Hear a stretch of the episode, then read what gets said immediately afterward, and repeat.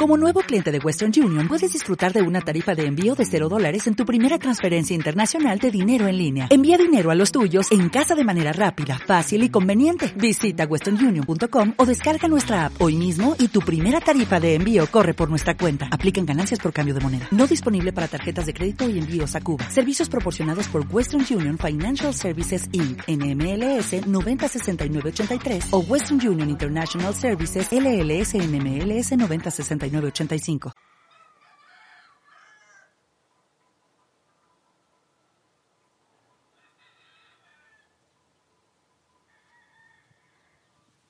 Buen día. Buen amanecer. Yo te saludo con mucho gozo, con mucha alegría en este día. Sí, cada domingo nosotros celebramos la Pascua. Cada domingo es el eco de la alegría de Cristo resucitado. La creación se alegra. Los gallitos Isaías se alegran. Las flores como que toman un color distinto. ¿Y tu corazón? ¿Cómo está tu corazón? Espero que en gozo. No te olvides preparar la ropita limpia para ir a tu parroquia, con tu comunidad, con tus, tu sacerdote, para celebrar, para festejar. Ah, yo también hoy a las nueve y media, feliz en el, en el Salón del Amor para celebrar la Eucaristía. Bendito sea, bendito sea el Señor. Y que venga el Espíritu Santo. Yo te doy una degustación eh, de la palabra para que te animes y vayas a escuchar el mensaje completo que hay en, en tu parroquia. No, no, no faltes a la Eucaristía, no faltes a recibir el cuerpo y la sangre de Cristo y todo, todo lo que se vive en esta fiesta maravillosa. Que el Espíritu Santo venga, venga sobre nosotros, tome nuestra vida, nuestro corazón, nuestras enfermedades, proyectos y todo, y que hoy alabemos, festejemos, dancemos y glorifiquemos al Señor. Se puede vivir en plenitud, es posible, pero en el Señor, solo en el Señor, podemos encontrar la verdadera felicidad. Quiero compartirte la palabra del Señor para este día. Del Evangelio según San Mateo capítulo 5 del 38 al 48. En aquel tiempo Jesús dijo a sus discípulos, ustedes han oído que se dijo, ojo por ojo, diente por diente. Pero yo les digo que no hagan resistencia al hombre malo. Si alguno te golpea en la mejilla derecha, preséntale también la izquierda. Al que te quiera demandar el juicio para quitarle la túnica, cédele también el manto. Si alguno te obliga a caminar mil pasos en su servicio, camina con él dos mil. Al que te pide dale, al que eh, quiere que le prestes, no le vuelvas la espalda. Han oído ustedes que se dijo, ama a tu prójimo y odia a tu enemigo. Yo en cambio les digo, amen a sus enemigos, hagan el bien a los que los odian y rueguen por los que los persiguen y calumnian, para que sean hijos de su Padre Celestial, que hace salir su sol sobre los buenos y los malos, y manda su lluvia sobre los justos y los injustos. Porque si ustedes aman a los que los aman, ¿qué recompensa merecen? ¿No hacen eso mismo los publicanos? Y si saludan tan solo a sus hermanos, ¿qué hacen de extraordinario? ¿No hacen eso mismo los, los paganos? Ustedes pues sean perfectos como su Padre Celestial es perfecto. Ah, qué hermoso. Si te golpean en la mejilla, préstales también la otra. Mejor dicho, eres tan hijo de Dios, eres tan grande como hijo de Dios, que aunque te golpeen la mejilla, no deben golpear tu corazón. Porque hay grandeza en tu corazón. Yo he insistido mucho que no nos hieren, nosotros nos dejamos herir. Somos nosotros quienes permitimos que el mal dañe la integridad de nuestra vida. Somos nosotros los que hay veces damos más importancia de la que debemos dar a los abusos de, los demás. Si te piden que camines una milla, no camines solo una, camina dos. Porque aquella persona que no, no entiendes, que no entiendes su maldad, sus mentiras, no sé qué, sus traiciones, en la primera milla verás eso, la maldad. Pero si caminas, dos, si caminas dos millas o quizás tres, no solo verás la maldad, sino la razón de sus maldades. Mejor dicho, de dónde viene esa actitud malévola que tiene la persona. Entonces ya no pensarás lo mismo, porque aparte de ver la maldad, verás también su corazón herido. Esa es la gran diferencia. Caminar la siguiente misa. El Señor hablaba mucho del amor y seguramente se gustaba. La verdad es que no solo los cristianos, hablamos del amor. Y creo que a todos les llamaba la atención. Pero el escándalo es cuando el Señor algún día empieza a hablar del amor a los enemigos. Eso es distinto.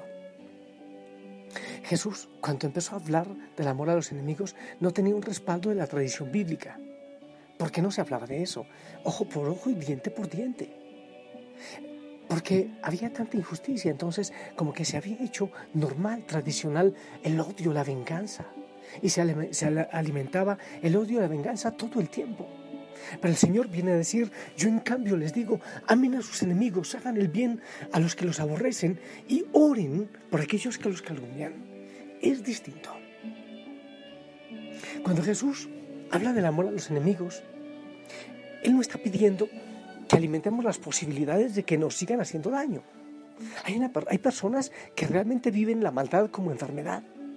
Y no se trata de que nosotros nos sigamos poniendo en peligro.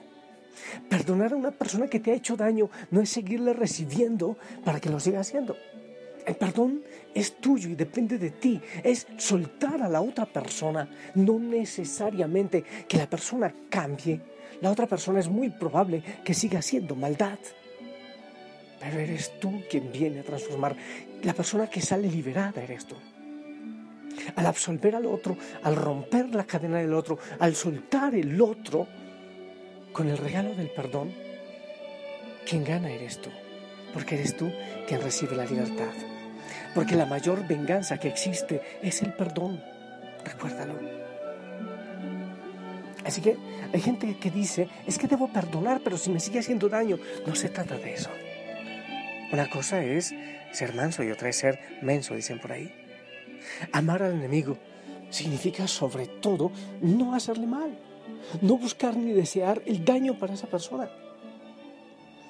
Quizás nos extrañamos, si nos sentimos amor por alguien que nos ha hecho daño. Sabes, yo creo que eso es al principio, es normal. No siento amor por esa persona porque me ha hecho daño.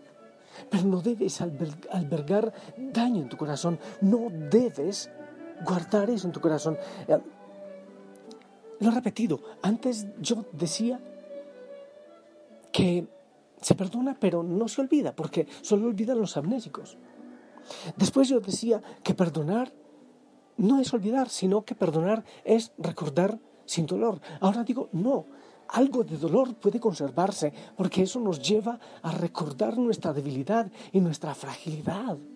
Eso nos lleva a hacer memoria hacia dónde, hasta dónde podemos caer, hasta qué fondo podemos caer.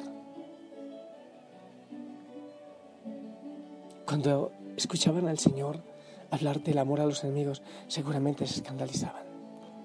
Yo creo que ellos decían, pero ¿acaso no se da cuenta este de lo que están haciendo los romanos?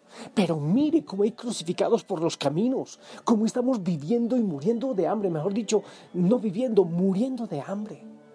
Cuando el Señor nos habla en este momento de perdonar a los enemigos, de amar a los enemigos, ¿acaso no le preguntamos, pero ¿no ves la injusticia? ¿No ves la muerte? ¿No ves la crueldad?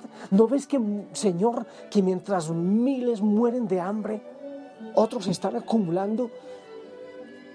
¿No ves tantas cosas difíciles que se está viviendo? Es posible que les digamos eso.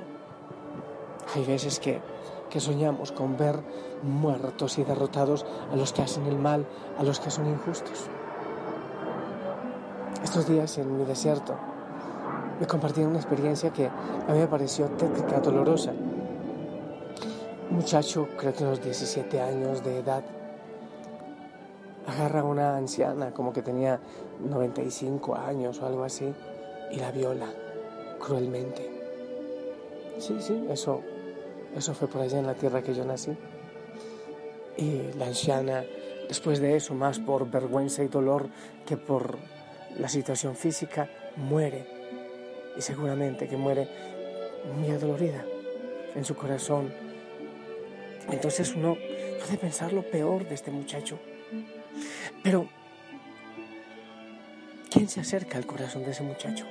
Es verdad que puede producir repudio y asco, pero ¿qué hay en ese corazón? Yo no digo que todo el que haya sufrido o recibido abusos o situaciones difíciles en la vida tenga que ser un depravado y un enfermo. Yo no digo que no haya la libertad, el libre albedrío. Sí, siempre queda un resquicio, un asomo de luz y de libertad y de libre albedrío. Hay corazones que no tienen la fuerza de la resiliencia, de salir adelante, de que el dolor les sirva para sumar, para crecer, para madurar. Hay otros que se dejan caer. ¿Acaso no será esa persona un objeto de amor de esas ovejas perdidas que el Señor debe estar gozoso en encontrar? La otra pregunta es, ¿con qué derecho nosotros, que pecamos de tantas maneras, quizás no hacemos eso mismo, pero hacemos tantas cosas en detrimento de los demás, de la injusticia, mejor dicho, a favor de la injusticia y en detrimento del amor? No tenemos nosotros el derecho de juzgar, de calificar. Yo no digo que haya que cerrar los ojos y que... No, no, no, sí hay que hacer muchas cosas, pero es en nuestro corazón donde no debe existir el odio y el repudio. Es más, no sé hasta dónde las cárceles ayudan a que las personas empiecen a sanarse y a perdonar a perdonarse y a perdonar a los otros, para que dejen de hacer el mal. Cuando uno conoce en la siguiente milla, eso sí, cuando uno va a la siguiente milla, se da cuenta que esos corazones han sido heridos, lastimados, y que ellos no han tenido la fuerza para superarlo. Entonces podremos entender un poco más, un poco mejor a la otra persona. Hay que caminar la siguiente milla, sí, hay mucha injusticia. Pero el Señor nos invita a ir una milla más a conocer la historia del dolor de esa persona. La invitación del Señor Jesús nace de su experiencia de amor con el Padre. No es un Padre violento, es un Padre compasivo. Él no busca la venganza, Él no conoce el odio. Dios es amor, dice San Juan. Su amor es, incondicional hacia todos. Él hace salir el sol sobre buenos y malos. Manda la lluvia a justos, a injustos también. Él no discrimina a nadie, no, no ama solo a quienes le son fieles. Él ama a todos. No ama solo a los buenos. Él ama porque no tiene alternativa, porque Dios es amor y como amor él no tiene más que amarte a ti y a mí, que somos sus hijos. Lo que debemos hacer es pedirle al Señor que nos ayude, que nos enseñe a amar a su modo, a su manera. En tu vida el modo que tú tienes de tratar a los demás me dejo interpelar por tu ternura, tu forma de amar nos mueve a amar. Que limpia y acompaña a caminar. Jesús, enséñame tu modo de hacer sentir al otro más humano que tus pasos sean mis pasos, mi modo de proceder.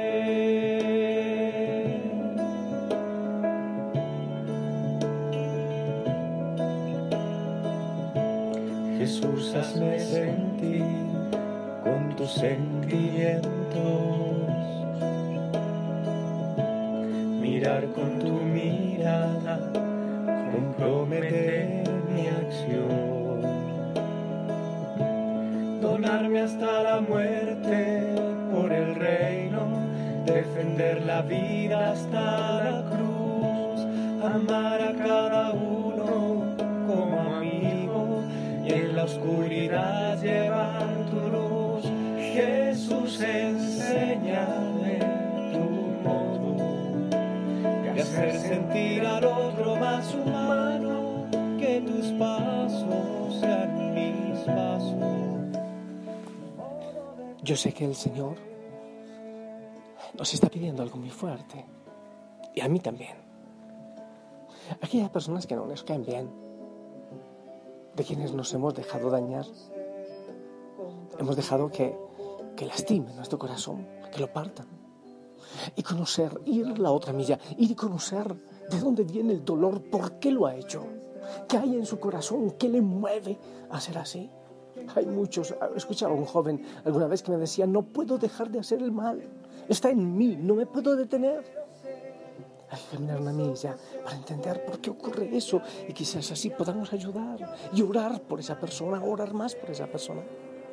Y por otro lado, si el Señor no fuera así imparcial, si no nos amara a pesar de nuestro pecado, tú y yo estábamos fritos, estábamos asados, no teníamos solución tampoco tú y yo. El Señor hizo una obra de arte hermosa que está sucia, que está manchada, que ha sido lastimada, Él puede recuperarla. Hay que orar para que lo haga en ti y en mí. Ah, eso es. Yo también tengo algunos a quien debo perdonar y estoy seguro, de hecho ya lo he experimentado, personas a quienes de alguna manera he dañado o me han dañado y que ahora son buenos amigos míos, porque después de, de, de años quizás hemos caminado la siguiente milla. Es una tarea de cada día para ti, no para los otros, para ti. Y te bendigo para que el Señor lo logre en ti. En el nombre del Padre, del Hijo, del Espíritu Santo. Amén. Esperamos tu bendición. Quisiera conocerte, Jesús, tal como eres. Amén, amén, gracias. Te amo en el amor del Señor, sigamos por delante. Gracias por acompañarme en este caminar. No eches en saco roto este mensaje, es para llevarlo a la práctica. Abrazo grande. Pilas, anda, a festejar, a celebrar, lleva sonrisas al templo, ¿ok? Chao. que va sirviendo al reino en libertad. Jesús, enséñame de hacer sentir al otro más humano, que tus pasos sean mis pasos, mi modo de proceder.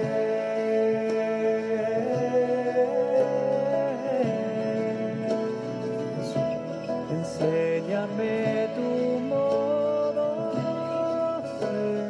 Gracias, Señor, por amarme, a pesar de mí mismo.